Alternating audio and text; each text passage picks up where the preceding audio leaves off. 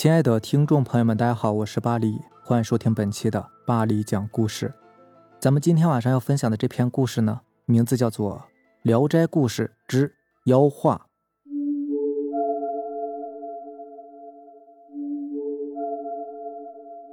薛良做了一个梦，梦中有一个看不清长相的人，这样对他说道：“周林甫家中香堂挂有一幅画，取回家滴血供奉。”可保你官运相通，飞黄腾达。薛良起初呢，并未当一回事儿，直到傍晚，京城传来一道赦令，让他觉得这个梦并不简单。朝中有令，命他负责查抄贪官周林甫的家。周林甫乃是知县，爱财如命，常行贪赃枉法、中饱私囊之事，焉不知收敛，终于是东窗事发。被逮捕入狱，如今呢又要被查抄家产，只是不知这等事怎么会落到自己头上呢？第二天天刚蒙蒙亮，薛良便带着差役来到周林甫家。朱漆大门上面悬挂着金丝楠木匾额，上面写着“周府”两个金色大字，显得是富丽堂皇。而府内更是极尽奢华，精致器皿古玩数不胜数，看得薛良是眼花缭乱。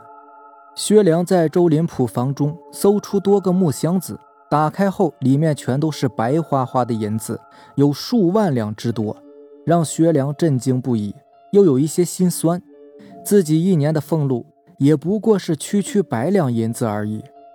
当搜查到周家香堂时，薛良忽然想起昨天晚上那个梦，心中一个念头蠢蠢欲动：自己为官数十载，虽恪尽职守。从未有过贪墨之举，却一直未能升迁，官小俸低，两袖清风，平日里寒酸的很。若梦中所言为真，岂不是可凭此飞黄腾达？念及此处，薛良便支开了差役，独自走进了香堂中。香堂里面有些黑暗，正对着门的方向摆放着一个香案，而香案的上方果真挂有一幅画。薛良很是欣喜，近前端详，那是一幅古画，画轴年深岁久，已然发黄。画上面呢，画着一个怪兽，栩栩如生，非常的逼真。那个怪兽是羊身人面，口生虎齿，爪似人手，腋下有眼，长得很是骇人。薛良向门外看了看，见四下无人，便将那幅画摘了下来，卷起来藏入怀中，走了出去。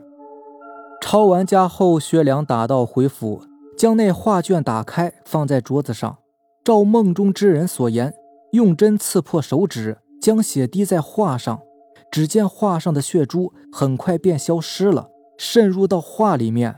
奇异的是，画上竟然没有留下血迹，颜色如初。薛良将画挂在房中，每日滴血供奉，焚香拜祭，望其能够保佑自己高官厚禄。结果不出三月，一道诏命文书传来，因其那为官清廉，加之抄家有功，办事得力，命其替补周林甫之职，出任知府。薛良欣喜不已啊！未曾想这个话竟然是如此的灵验，供奉拜祭越发的虔诚。薛良自此之后平步青云，一年之内连升三级，终为一方封疆大吏，位高权重已是功名成就。可薛良的心境却也不知怎么的，渐渐的发生了变化。他不再甘于清贫的生活，反而是沉迷于纸醉金迷之中，挥霍无度，贪心渐起，一发而不可收拾。心中好似有个声音在怂恿他：多拿一些，再多拿一些，还需要更多的银两，还需要更多的钱财。他望着库房中摆放着的堆积成山的银两，心中却总是觉得还远远不够。他想要将天下所有的银两都收归到自己囊中。墙上挂着的那幅古画，上面的怪兽双目变得猩红，显现出贪婪而狡诈的神色。薛良心中的贪欲已经是无法抑制，他好似是失去了神智，一心只想着捞更多的银子。却不知收敛，贪心之重比周林甫更甚。常言道：“常在河边走，哪有不湿鞋的呀？”薛良贪名远扬，早就已经被朝廷盯上了。不日东窗事发，薛良被逮捕入狱。抄家之时呢，搜出的白银十万余两，珍贵书画更是不计其数，举朝震惊啊！天子更是震怒，判其死罪，翌日斩首。薛良在狱中得知自己被判死罪之后，痛哭流涕，悔不该当初啊！自己出身贫寒，知黎民之苦，向来厌恶贪官，心深克己，却怎的就渐渐的变成了自己厌恶之人呢？贪心之大，连自己都感到可怕。自己怎么会堕落成这样呢？他忽然想起了那幅画。自从以血供奉那幅画之后，自己便贪心渐盛，心中好似有个声音在不断的怂恿、诱惑自己，以至于让自己变得贪得无厌，无法自拔。一切都源于那幅画。虽然说让自己平步青云、飞黄腾达了，却也害了自己的命啊！薛良幡然醒悟，只是为时已晚。数日，薛良被押赴刑场，行刑官一声令下，刽子手挥刀砍下，薛良一声惨叫，失去了意识。待醒来之时，薛良发觉自己正躺在床上，慌忙起身摸了摸脖子，头还在。思考片刻，方才醒悟过来，原来自己只是做了一个离奇的梦啊！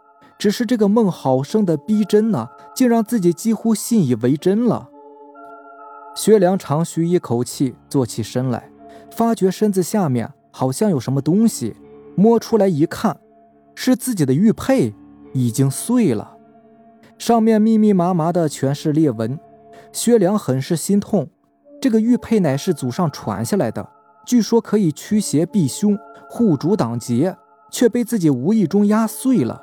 只是这个玉佩也忒不结实了。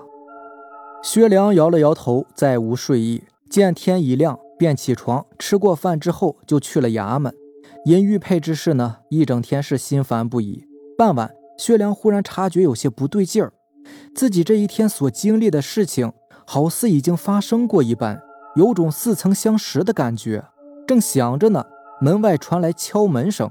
开门一看，乃是一个差役。携公文而来，打开一看，薛良愣住了。朝中有令，命其查抄贪官周林甫的家。薛良顿时明白了，自己现在所经历的事情，早已经在梦中出现过。虽然不知道自己怎么会做这么一个梦，却隐隐约约觉得和那块玉佩有关。自己绝不能重蹈梦中的覆辙呀！第二天，薛良果真是自周林甫家中找到了那幅画。却并没有带回家里面，反而是一把火将其烧成了灰烬。此等妖画留之于世，那也是害人呐。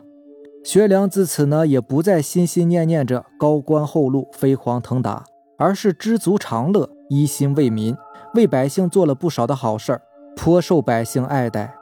虽然终究是没有高升吧，却也一辈子安逸，无灾无难的。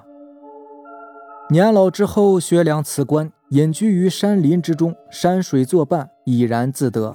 后与一山中道人相交，相谈甚欢，结为知己。一次闲聊之中，将当年做的那个鬼梦以及妖化之事全都讲了出来。道人说道：“那幅画应是年深岁久，成了气候，生出了灵石。那妖画上所画的怪兽，乃是饕餮，性贪婪，喜欢食人精血。”尤其喜欢心怀贪念之人的精血，故常媚人心神，诱人心怀贪念。他定是入梦引诱于你，幸好你有灵玉护身，替你挡劫，化梦使你警醒，不然危矣。人的玉佩也因此碎裂。薛良听后是后怕不已啊，亏的是祖上所留灵玉，才让自己躲过了一劫呀。好了，这就是咱们今天晚上要分享的故事了。如果喜欢咱们的节目呢，就点个订阅吧。